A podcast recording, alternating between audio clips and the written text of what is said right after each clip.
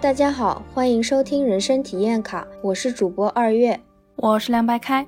这一期呢是《长相思》系列的第四期，我们终于聊到了这个故事的女主小妖。在正式开始讨论之前，我们想说明一下我们的拖更原因。我呢是因为一些地域上的变化，需要适应新生活，嗯，事情还是比较多的，同时也不太方便有场地录制。我呢，是因为最近有一个比较重要的考试，加上自己的身体方面有一些变化，所以也没有太多的精力来好好准备我们的节目。这一期小妖结束之后呢，我们下一期是关于故事框架的深度解析，也是这一波长相思系列的最后一期。其实大纲已经写的差不多了，我们会尽快搞出来让大家去听的。如果《长相思》的第二季有出彩的地方的话，我们可能到时候也会考虑再聊一聊。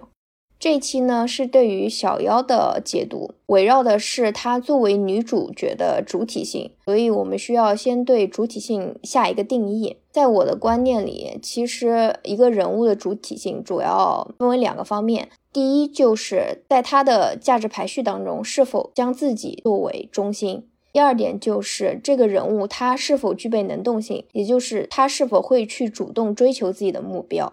我们对女主的一个探讨，主要是分为文小六时期，还有小妖时期。嗯，我们就按时间顺序先讲文小六时期吧。其实，在文小六时期，主体性还是清晰的。首先，他在经济上是借助了一个男性的身体外壳，以及他自己具有的高超的医术。然后实现了一个自立的目的。情感上的话，他对自身是有一个比较清晰的认知和定位的，所以他明确自身需求，然后只求短暂的陪伴。所以在这个时期的女主是相对清醒和独立的。这个清醒独立，我们为什么要加上相对这一个限定词呢？是因为在她的内心，她还有一个巨大的情感空洞，就是她需要长久的陪伴。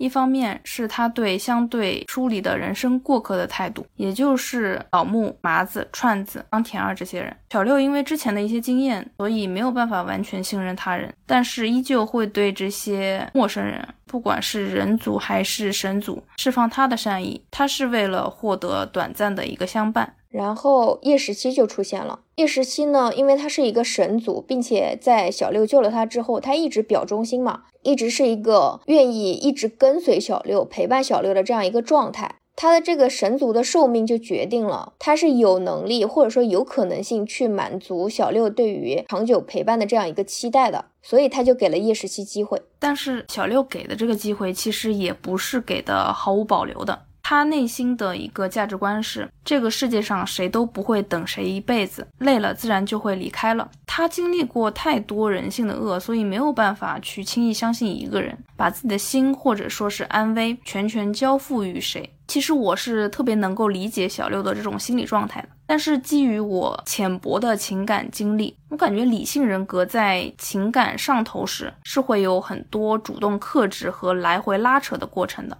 努力说服自己保持清醒，对，是，就是一个理智克制的人，在喜欢一个人的时候，首先第一点就是你真正喜欢一个人的时候，是会荷尔蒙上头、冲昏头脑的。但是女主就是不管是小六还是小妖，好像都对叶十七以及涂山璟没有上过头。也就更谈不上用理智去克制自己的情感了。所以基于这一点，我就老是觉得他们俩之间不是爱情。但是同时呢，非官配的相柳和小六以及小夭之间是有这种过程的，所以女主和相柳之间的暧昧和拉扯就会比较好看。我个人是比较喜欢看这种情感模式的。然后谈到相柳嘛，其实相柳和小六一开始是猎人和猎物的关系嘛，但是他们俩接触几次之后，其实就是以朋友和知己的状态在相处了。小六每次见相柳的时候，并不是真的会恐惧的，是因为小六见了相柳一两次之后，他就明白了相柳不是什么大恶人。所以在他的一个认知里面，相柳是不会对他产生生命威胁的一个人。他后来甚至还是有所期待的，就是他每次 收到相柳的消息，去见相柳或者去等相柳的时候，我们都能从他的状态里面看出来，他其实是会期待相柳来找他，然后他们之间能够偶尔的相互陪伴的，一起谈天说地，一起去聊自己过往的经历。反正就是跟朋友在一起嘛，聊些有的没的都是比较舒服和开心的。这两个人呢，可以互相打闹斗嘴，互相逗乐。也可以完成实际上的一个互帮互助，还可以深入的沟通自己的经历和他们相似经历所塑造的那些世界观、价值观。嗯，但是其实相柳的这部分对于这个时期的小六来说，也只是短暂的陪伴，对吧？然后文小六情感的另一大部分就是亲情，也就是我们的男主苍玄。基于我的理解，小六他不是一个纯善的人，他是一个有仇就报的性格。如果不是在大战当时认出苍玄是他表哥的话，小六会因为之前的种种过节，任由相柳杀掉苍玄。他本身也是很重视和苍玄的亲情的，是想要尽力帮助表哥的。认出苍玄后，他在相柳的手下救出了苍玄，这一次可以说是以命相救。之后还数次帮他，比如截骨治疗，也可以说是倾尽全力了。但同时在这个时候。他的帮助是以自身的需求为先的，所以他不表明自己的真实身份，在真实身份被发现之前，伪装着和苍玄进行短暂的相处。这时候的他是明白的，自己是想要过那种云游四方的逍遥日子，不想被束缚在皇宫，不想面对那些繁文缛节，同时也是他自己对于他的父王是有怨气的，也害怕面对自己身世的一个真相。嗯，这个时期他对昊灵王其实是一种逃避的状态。总体而言呢，文小六时期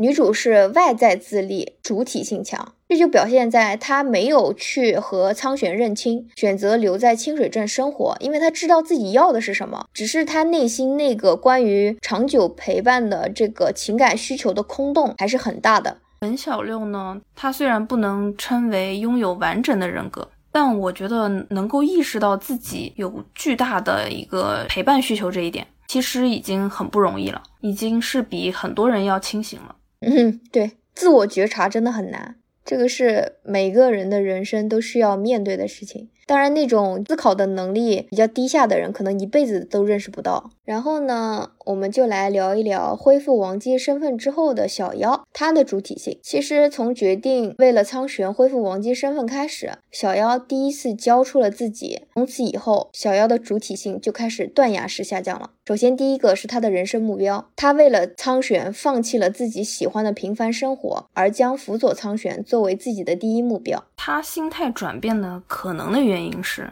因为他当时了结了自己的心结嘛，发现自己还有父王这一个亲缘关系是有可能实现长久的陪伴的，看似是那种血缘关系嘛，嗯，还是比较坚固的。再加上苍玄是需要自己帮助的，其实我觉得他做出这个决定最主要的原因还是苍玄，他和昊灵王关系的确认只是一个轻微的辅助作用。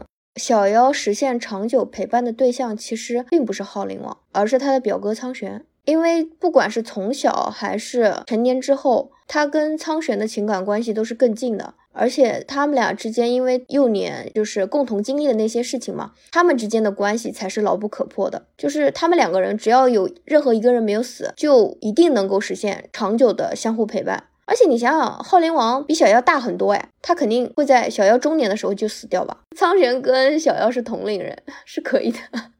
当小妖选择为苍玄奉献自己的时候，以牺牲自己去帮助苍玄的时候，他在这条路上又陷入了巨大的思维局限。小妖帮助表哥这件事情，其实有很多其他方式。比如自己去恢复灵力，像他的母亲一样成为骁勇善战的将军；比如利用王姬身份培养自己的一方势力；再不济，他也可以利用自己下毒的手段去暗杀敌人，而不是就这么待着等着表哥去安排。嗯，其实我觉得在这件事情当中，不仅仅是小妖陷入了误区。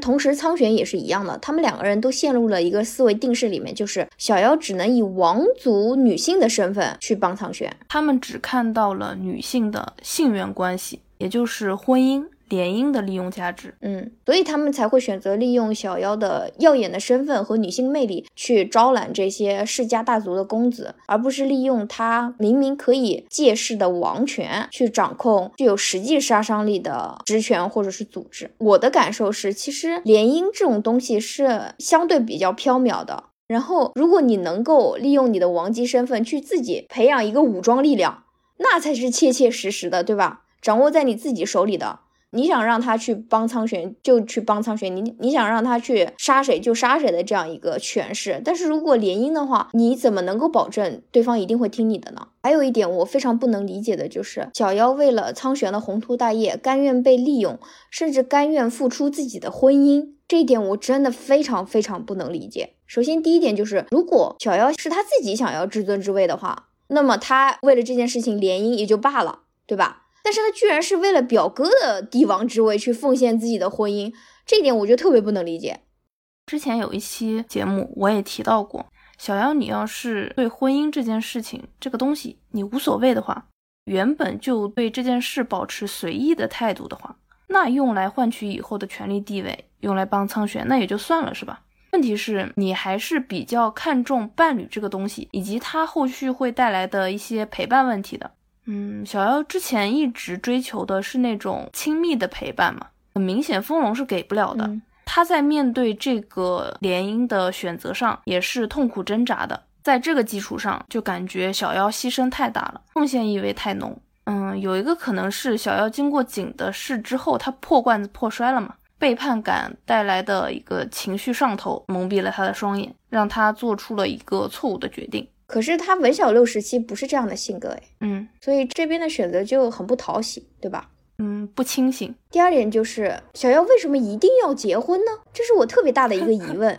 有一场戏是小妖问相柳还是方鸿背，说：“那你觉得如果不嫁给赤水风龙，应该嫁给谁？”这一段其实也挺虐的，也是两个人微妙情愫的一个表露。但当时看这边的时候，我的脑海里一直有个念头挥之不去。我很想吼出来：“你不嫁给谁？不嫁，不嫁不行吗？”真的，就是大姐，你可以不结婚呀！你现在是全大荒最尊贵的王姬了，要什么有什么。结婚并不会让你的生活变得更好，所以你何必结婚呢？所以女子必须成婚这件事情，就是封建父权的谎言啊！即使是整个世界里面最最尊贵的女人，也必须服从这个谎言。我当时脑子里真的很多问号，就感觉这边有种不属于时代背景和玄幻故事设定的封建在。轩辕王好像也说过，就是小妖可以任性，可以不结婚。问题是封建社会，公主还能养面首呢，让我感受到一种比古人还封建的弱智感。她在这个过程中一直在自我合理化。努力让自己认同自己被推着走进婚姻的这个事情。嗯，我觉得就是因为他陷入了一个必须用婚姻去依附一个男人的这样一个误区，所以他会才会认为自己必须要结婚。小妖当时想的也确实是风龙是最适合自己的。大婚之前，他还给相柳寄去了最后一次毒药，还留言了，然后还去青丘亲自向景送邀请和鸭脖。所以他的这些行为，你觉得是在告别呢，还是在暗示和希望这两个人出面去阻止这一次成婚呢？就是你不想结婚，你可以自己去拒绝，你为什么一定要期待和等待别的男人出面去阻止这件事情呢？女主大婚当日面对相柳的抢亲，她说的是为什么是现在？就是具体的台词有待考证啊。这边我也有有印象，就是。如果不是女主的台词的话，应该就是她的内心旁白，反正是有这样一个表达的，说明她还是有期待的，她不想结婚。嗯，我觉得这段故事的编排其实有点像我们小时候看的那种偶像剧，我不知道你有没有印象，就是那种台湾偶像剧之类的，大家会在一些女主不希望的一些情感。扑面而来的时候，会去期待，或者说编剧在暗示，此时男主应该站出来去阻止这段关系，你知道吧？而不是借由女主的口来拒绝。就是你希望那个骑士，你梦中的白马王子，或者说是什么黑马骑士出现，去阻止这一段你并不想要的感情。但是问题是，现在的女生们应该都不会这样想了吧？我们现在的观念都是要把主动权抓在自己的手里面。而不是等待某一个人来拯救你，这个才是更加现实的选择和考量。很多就被半推半就着往前走了。可是这个很恐怖啊，是很恐怖。它不是你想要的。你有嘴，你有手，你为什么不能自己来拒绝呢？那些被半推半就着往前走的人，自己是很难意识到这一点的。这就是传统父权下的爱情洗脑，或者再往广了说，就是女人只能被选择。不管是爱情还是其他。但是，就是就我的生活阅历而言，处于这种被动的被选择的位置，是会产生很多无力感的。我们是要学会主动出击，主动去追求自己想要的东西的。每个人都有自己的利益，没有人像爱情故事里的白马王子那样全心全意的为你着想。所以后期的小妖就是逐渐陷入了父权制框架的谎言，以及将那个极端的奉献精神自我内化了。嗯。然后第二个就是个人能力方面，我其实对于小妖有一个非常大的遗憾，就是她的武力值。大家应该都还记得吧？小妖小时候武力值是很高的。我在看剧和看小说的过程中，一直期待女主可以通过某些方式恢复原本作为神族的武力值，但是并没有。在女主恢复容颜的那场戏里面，王母是想帮也可以帮小妖去恢复灵力的。但是小妖因为想到要在玉山待很长时间会很孤独，所以没有选择这条路。我是很可惜的。我觉得小妖应该强大自身，以他的身份自己强大了，完全可以统一天下，把那几个男人都收入麾下，然后再利用他们的能力一起过上幸福生活。开个玩笑啊！但是小妖也是有一个能力，我是非常欣赏的，就是他用毒方面还是非常强的。嗯，我只是对他的灵力或者说武力值这方面抱有一个比较大的遗憾。小妖在恢复王姬身份之后，也是松懈了自己的医术和毒技的。就像你刚刚说的，他也没有主动的去恢复自己的灵力，锻炼自己的技能。后期只是在防风背的撺导之下去学了射箭这件事情。在这里，小妖想到给剑上淬毒，辅助自己还没有那么高深的剑术完成绝杀这件事情，我还是非常认可的。其实，在梅林遇害之后，醒过来的小妖是有重拾剑术和制毒的，也有在努力的锻炼和提升自己的能力，以此来保护自己和帮助表哥苍玄。在这里，我也想说，就是他那次经历过一次死亡之后，还不想着提高自己的灵力。其实我觉得也不必要一定要纠缠在灵力这件事情上面。如果他的其他技能能够得到长足进步的话，也是 OK 的。就是只要能实现自保，或者说具有杀伤力这个目的就可以了。你觉得能吗？你 当然有灵力肯定是更好的。你不说别的，就是你的灵力提高了，你的剑术也会跟着水涨船高的，就是你的射箭的杀伤力，对吧？恢复灵力这件事情肯定是性价比很高的一件事情，而且它可以让你保护自我的这个能力可靠程度会大大增加。但是小妖并没有选择这么做，也有可能是编剧写着写着忘了这件事情。小妖原本的无力自保、无人相依、无处可去，到后期的有力自保、有人相依、有处可去的转变，小妖自己的努力和相柳的辅助其实都挺重要的。但在我这里，相柳的贡献值占比要更大，可能也是作者为了塑造相柳，为女主做了很多事情。也就是说，为了塑造相柳这个人物角色，所以将小妖的自保能力维持在了比较低的一个状态。在我这里，小妖的初始设定。他不应该是这样的人。然后我们来讲讲亲情的部分吧。在小妖的身世流言四起的时候，小妖为了确认自己的身世，去找了昊灵王来确认自己到底是不是他的女儿。这是难得的小妖为了自己去争取的一件事情。在亲情方面，我还想讨论一件事情：小妖对于母亲出轨和所谓不洁是非常厌恶的。如果说是因为母亲背叛疼爱自己的父亲这件事情是使自己失去父爱的元凶，这个原因去恨母亲的话，我还稍微可以理解。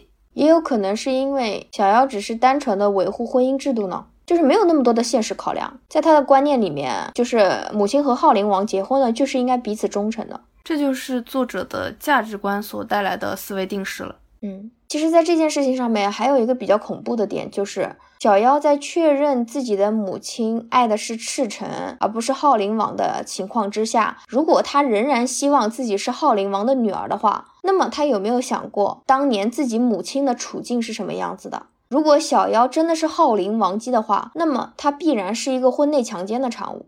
她的母亲在当年要经历一些什么东西，才会怀上一个自己不爱的人的孩子呢？还有就是小妖对自我的身份认同是靠确认他的亲生父亲并非大恶人这件事情，依靠这一事实来最终确立的。不知道为什么我看到这里的时候感觉有点怪怪的，甚至有点恶心。嗯，可能是因为小妖在了解了父母故事的情况之下，依然纠结于自身身份的正当性，就是他完全不顾母亲的立场，依旧希望自己的父亲是一个伟光正的人，而不是一个臭名昭著的恶人。但是其实这一点我也可以理解，就是你想想，在现实生活当中，如果一个小孩子他从小没有接触过自己的亲生父亲，而当他知道其实他自己的亲生父亲是一个杀人凶手，是一个满身罪孽的人的时候，他确实是会因此产生一个自我厌恶的。如果他能够通过自己的努力去确认，其实啊，比如说他的父亲是被冤枉的，其实他的父亲并不是一个十恶不赦的人，也确实能够帮助他缓解对自身身份的一个厌恶吧。我觉得从这一点考虑是可以理解的。可能也是因为我现在年纪大一点了。对，一般这种自我身份的危机是出现在童年的时候。然后呢，讲完了亲情。然后就是友情的部分，友情的部分是让我比较生气的一个点。对于相柳，小妖是放弃了努力的。他明明知道以苍玄和相柳的自身的立场，他们俩是终有一战的，而且不是不是你死就是我活。但是小妖却并没有为了相柳的安危去做丝毫的努力，这一点我是非常不理解的。就连小妖的外祖父西燕王在察觉到小妖和相柳的关系之后，他还非常认真的建议了苍玄去招安相柳，他都能做出一些努力，为什么小妖没有做？我觉得即使小妖知道可能性很小，但是这件事情一旦成功，是能够拯救自己朋友的性命的，难道就不值得他去努力试一下吗？比如说劝一劝苍玄，或者说劝一劝相柳。给他们俩制造一些谈判的机会，寻找和平的可能性。但是在这件事情上面，明明有很多很多办法，小妖是有很多空间的，但是他却静静的待在那里，任何努力都没有尝试过。我感觉他是明确知道自己没有办法直接影响两个人的最终决定，所以他不在苍玄和相柳身上直接劝说，这个我是可以理解的。但他至少可以尝试其他方式去斡旋一下。而不是作弊上官的这么一个状态，什么也不管。对于这一点，我是比较心寒的。嗯，当初在看小说和看剧的时候，其实我没有特别明确的或者说明显的察觉到这一点，是我开始做小妖这个人物复盘的时候发现的。当意识到这一点的时候，并且得到佐证的时候，我真的觉得很心寒。作为妖流党，我不期望小妖以比如说暧昧对象，或者说是有一定爱情关系的这样的一个对象去为相柳做什么。但是他们之间的友情，他们之间的知己情是确确实实存在的。难道这也不足以去撼动小妖，让他去为了这个朋友去多做一点点努力吗？在我这儿，相柳跟小妖的感情里面，其实我更看重的也是他们的知己情。这样说的话，两相对比看，其实就更明显了。在这段关系当中，两个人的付出，我们就论迹不论心嘛。不管相柳的付出是因为爱情还是因为友情，但是他真的为了小妖做了特别特别多的事情。可是小妖，我只能说他在行动上真的是一个矮子。好了，不聊这个 伤心的事情，我们聊一聊爱情的部分吧。之前在相柳篇我们已经提过了，就是小妖一早就把自己和相柳之间萌芽中的爱情掐死在摇篮里面了。然后对于涂山璟呢，其实小妖在感情上一直是一个极度缺乏安全感的状态。我们看到他看到璟不顾性命的付出和跟随之后，才开始慢慢信任璟的嘛，慢慢交付自己的真心。在璟海岛归来，真正获得自由以前。小妖也是相对冷静和克制的。其实从另外一个角度来讲，小妖在他和景的这段感情里面是不主动、不拒绝的，他只是静静的等待景走近，等待景做出承诺，等待景去兑现承诺。他并没有和景一起去努力的扫除两个人爱情路上的障碍，只是等待而已。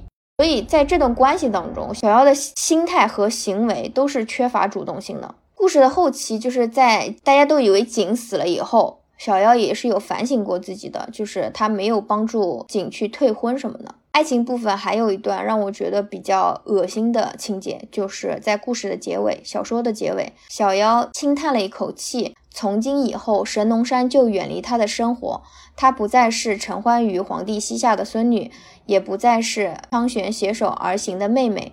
小妖看了看身旁的景，头轻轻靠在了他的肩膀。从今往后，她是他的妻，我看到这边的时候，我真的吐了，真的是小说的结尾都让我恶心了一下。我不是很清楚，就是恋爱中的男女都是这样的吗？呃，把对方看作自己生命的全部。我就想说，拜托，你是神族，你可以飞来飞去，然后也可以变换样貌，这点距离对你来说是什么问题吗？就还必须随夫生活，完全脱离原来的身份。我不知道为什么要在神话和仙侠故事里面裹小脑。作者可能表达的是他和景恢复了自由。抛下了他的王姬身份吧，然后他就舍掉了所谓的西燕王的孙女啊和苍玄的妹妹这个身份。但是你知道吧，他他表达的不是那种名位上的东西，他表达的还是对于亲情的一个割舍，对吧？嗯，所以我对这段话觉得恶心的点在于，这段话其实在我这是有两个解读的。第一点就是小妖一直将自己与他人的关系。将自己相对于他人的身份作为确立自身的依据，这一点非常可怕。他的自我确立是需要依附于他和别人的关系的。这样的话，精神状态不会很不稳定吗？对，而且万一你失去了那个很亲近的人，你要如何去确立自身？你要如何去面对接下来的人生呢？我觉得这个就是把自己的那个重心，把自己的一个支柱、心理支柱放在别人身上，这一点是非常可怕的。然后同时，第二点就是，为什么拥抱爱情和婚姻就要与以往的家庭和社会身份割席呢？你为什么要抛弃原生家庭去获得一个崭新的人妻身份呢？你是在自我感动吗？你是许沁吗？这是一个多么恐怖的父权制话语啊！他不就是跟那个人间烟火里面的许沁一样吗？我要跟一个男的在一起，然后我就舍弃掉我的原生家庭，舍弃掉我的父亲母亲，舍弃掉我的哥哥，以一个孑然一身的状态，以一个孤独的自我的状态去扑进一个男人的怀抱里。总结一下，就是女主恢复真实身份之后，她就不以自己的需求为第一位了，或者说。小妖的需求就是以他和苍玄的生命以及苍玄的事业为先的，他之前所喜欢的那种生活状态以及他的友情和爱情都不重要了，所以他就是个亲情脑，对吧？在这个阶段里面，嗯，我没有办法理解。这个阶段里面其实也是有一些比较难得的闪光片段的，之前也提到了梅林遇害受伤严重之后，他立马清醒了过来，就是认识到。还是需要靠自己，靠自己去自保，所以重新开始研究毒药还有练剑。嗯，小说后期呢，小妖也在西炎王的建议下去参与了编撰医书和开医馆，而且小妖开药的时候会考虑性价比，因为要考虑到一些底层的百姓的看病需求嘛。但是另外一个医师呢，他只看药效，他只选最好的药，但是往往的最好的药也是最贵的药，对吧？所以两个人之前有陷入一些争执里面。嗯，这段情节的设置其实我是蛮喜欢的，我觉得小妖在这个过程当中是享受并实现了一部分自我价值的。然后就是风龙死的时候，小妖非常生气，然后去找了相柳。当时相柳跟小妖说的是，就是看来你还没有被苍玄圈养成宠物。这两个是我很喜欢的后期的两个情节。我发现我喜欢的情节都是每一次小妖不再被动接受，而是主动的去袒露自己的情绪，主动去争取的时候。每当这个时候，我都觉得哇，就是小妖又活过来了，文小六的精神又回来了。嗯，对。这边我还想讨论一下利他这件事情。小妖后面撰写医书是有极大的利他意味的。当然，就是我们作为一个人，给他人、给社会带来价值，是自我实现的一个重要途径。也是因为神族的设定，所以大家都有很高的一个道德标准，还有充沛的善良。但你就和男性对权势的追求相比，你就能看出谁的利他性更多。其实我们都是普通人，大家还是要先利己，在利己的基础上，在有一定权力地位的基础上，你再去利他，这样也才能影响力最大化嘛。这边我又要说了，我觉得给女性角色设置过多的就是有利他意味的举动，并让她从此当中得到满足感，得到自我价值实现，是我们社会规训的结果，就是这个社会对于男性的自我野心的追求的鼓励和对于女性利他、对于女性奉献精神的鼓励，这个观念已经根植到了作者的大脑当中，所以他才会写出这样的角色。我在还小的时候是被洗过脑的。我觉得在东亚社会或者说儒家思想影响的这些国家里面，其实强调集体、强调奉献精神是很普遍的一件事情。但是你把男性跟女性单拎出来对比着看的话，女性在相关方面的要求是更高的。对，而且我们能够看到被这个道德观念规训之后的普通人，绝大多数的普通人，女性的自我要求以及自我的道德标准是要比男性高得多的。嗯，大家就是遍体鳞伤的抱着那个牌坊，乐呵呵的傻笑 过日子。嗯 对，自我感动吧。我觉得别人不一定会为你的付出、为你的牺牲鼓掌的，别人不一定会感恩戴德的。下面呢，我就想夸一夸杨紫，我们女主小妖的扮演者。其实杨紫大家已经特别熟悉了，主要是因为她的早期的作品《家有儿女》，然后我后来再看到她的作品，其实就是《战长沙》了。战长沙当中，杨紫的表现也非常让人惊艳。然后后来是他开始演一些偶像剧了嘛？嗯，近几年也有非常大爆的作品，比如说《香蜜》啊，比如说《亲爱的热爱的》，还有《沉香如屑》。我就是很早就听闻他的演技好，但是因为我不怎么看国内的剧，而且《家有儿女》的印象对我来说太深刻了，我总觉得自己看他的剧会出戏。所以一直没怎么看过他成年之后演的那些戏，这次是硬着头皮看的这部剧，发现他的演技确实是不错。具体为啥是硬着头皮，嗯，下一期节目会具体说一下。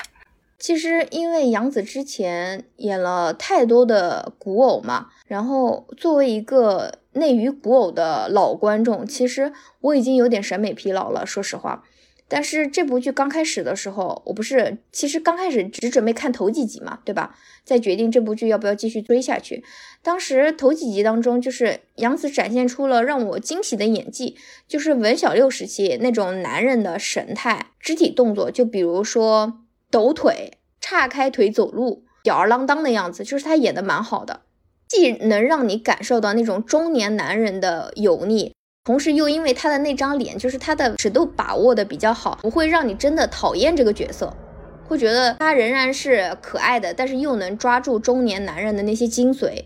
还有就是文小六一开始不是受了好几趟刑嘛，他在受刑时的那种面部表情，然后颤抖、出汗，都让我觉得很真实，所以就决定追这部剧了。但是到了后期，我要恢复王姬身份之后呢？我就喜欢不起来了。我觉得喜欢不起来最大的原因还是剧本的问题。杨紫其实，在后期小妖的故事里面，他已经将他的能力发挥到最大了。主要是因为小妖这个角色在后期他的故事和情节设置上没有什么太多的闪光点，没有太多发挥的余地。我之前看过那个杨紫接受采访的时候嘛，他有谈到过对于小妖这个人物的理解。他说的好像是，其实这个故事表面上看，小妖是一个让人艳羡的角色，好多男人都爱她。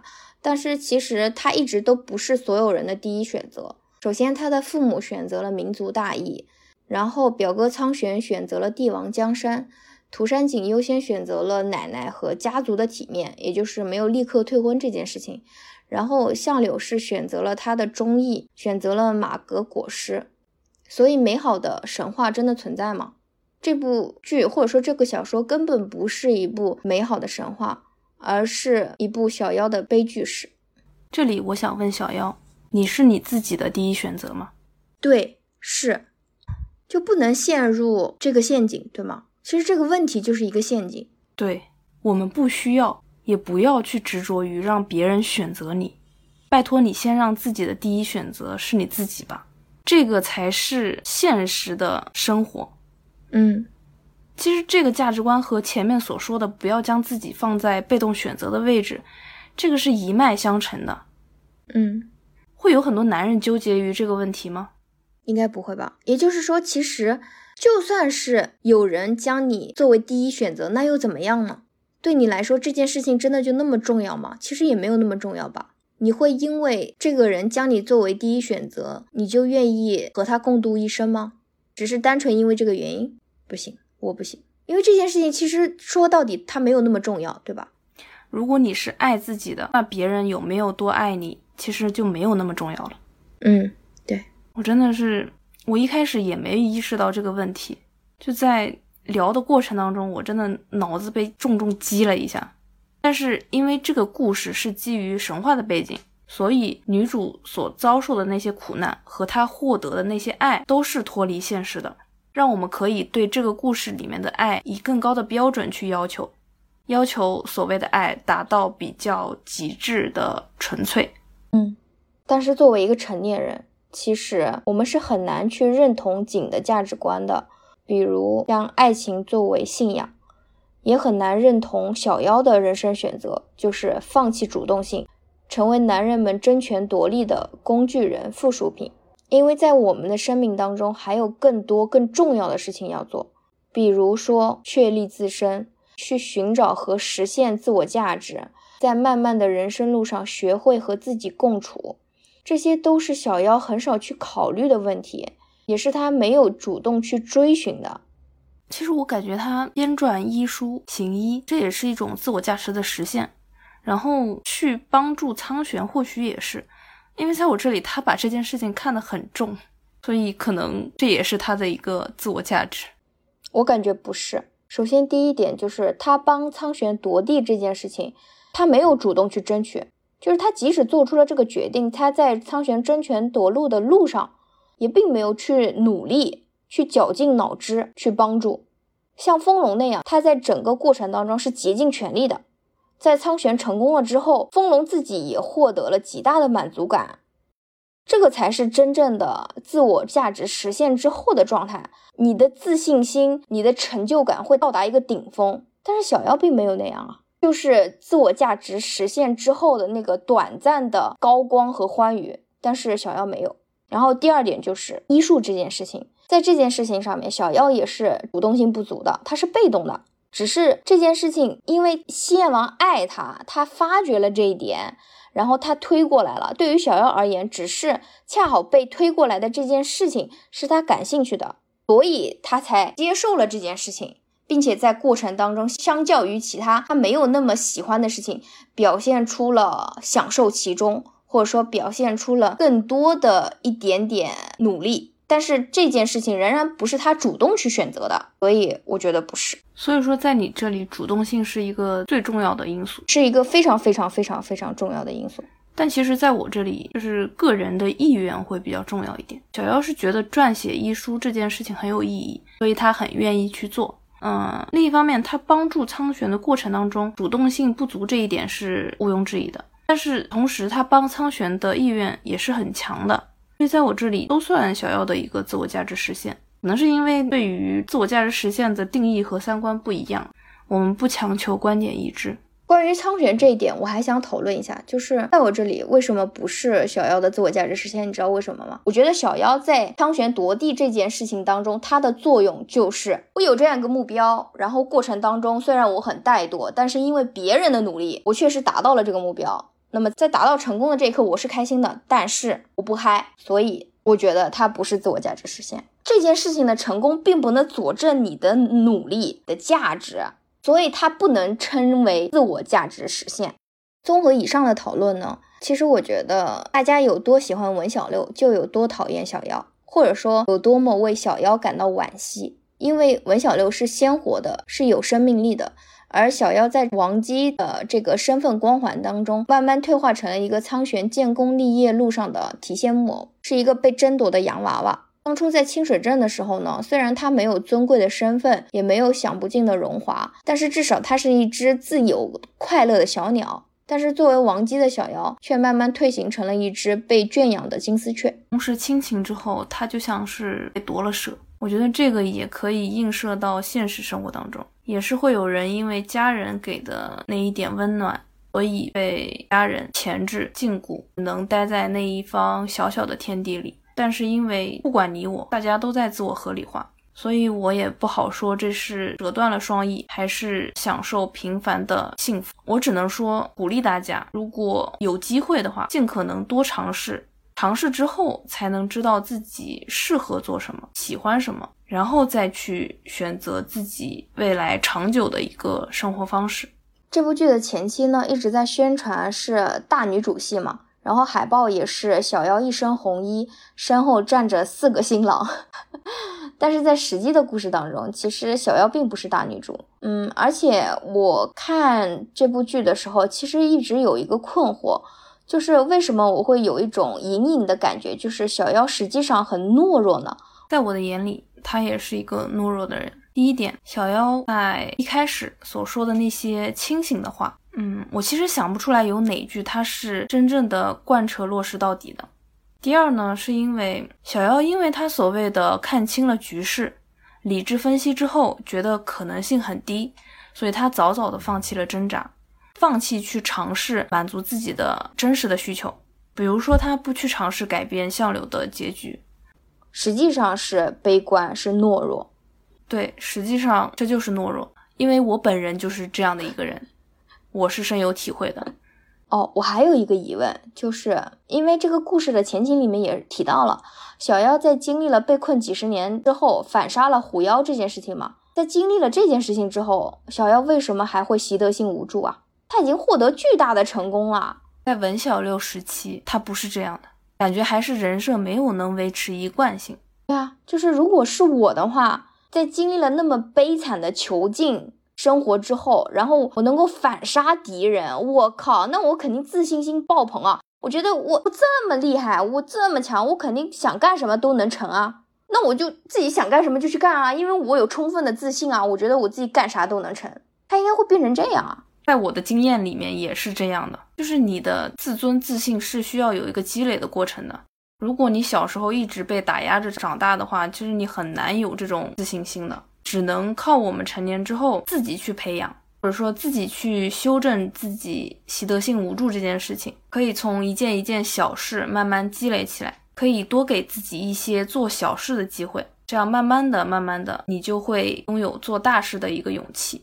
哎，我觉得这个有点像那种去银行储蓄，你通过慢慢一点一点的累积，就是把小钱攒成大钱，然后你这个就是通过一件一件事情把小小的自信心储蓄起来，然后最后培养出一个大大的自信，对吧？不是，我觉得这个是可以呈指数级的上升的。就做了好几件小事之后，你尝试做一件稍微大一点的事，那件事如果做成了，它就直接嗯，对，将你的自信心会翻倍。但是如果失败了，大家不要把失败看得那么重，多给自己尝试的机会是改正这一行为习惯的就一个解药吧。嗯，当然这个过程当中，作为一个习得性无助的人，可能会比较痛苦。你需要不断的去修正自己，你需要时刻保持清醒，去觉察自己的负面情绪，去觉察自己的自卑，然后去矫正。这一点其实还蛮难的。就是我们也不是什么专业的心理学方面的专家。就是我们只能以自身的一个经验去跟大家分享一下。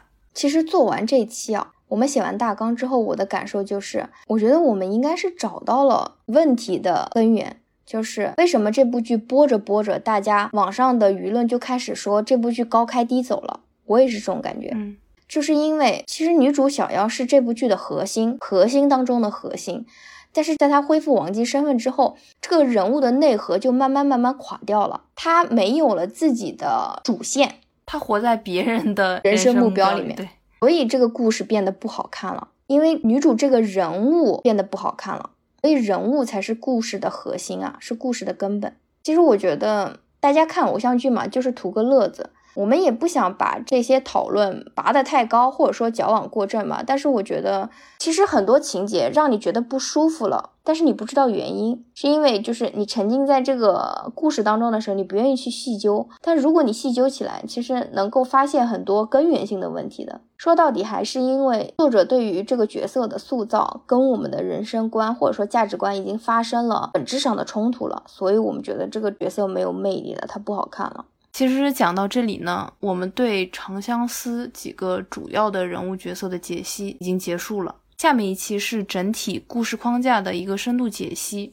也是这一波长相思系列的最后一期。其实本来深度解析是想跟小妖这期一起做的，然后做着做着发现小妖本身的东西就已经很多了，所以我们决定把它分开。然后我们深度解析的大纲也写的差不多了。下一期的内容里面呢，有对于爱情剧里面男性角色魅力的一个探讨，以及为什么我们会爱看仙偶和古偶，还有就是小说厌女和虐女情节的一个批斗。最后呢，就是想聊一聊我们关于女性独立的一个讨论。这是目前的一个大纲，就是后面可能还会有改动，给大家先预告一下。那么本期节目到此结束，我们下期再见，再见。看世界的流离，爱的宿命一步一趋，难逃避。我置身于世外，垂下眉眼，只关心，不听不看，守着爱，心细腻。一弯孤零零的月光里，前尘如风烟起，回忆里满是你，激起天地间的煎熬和不息。每一刻孤单单的时光里，思念它弥漫起，天地间只有。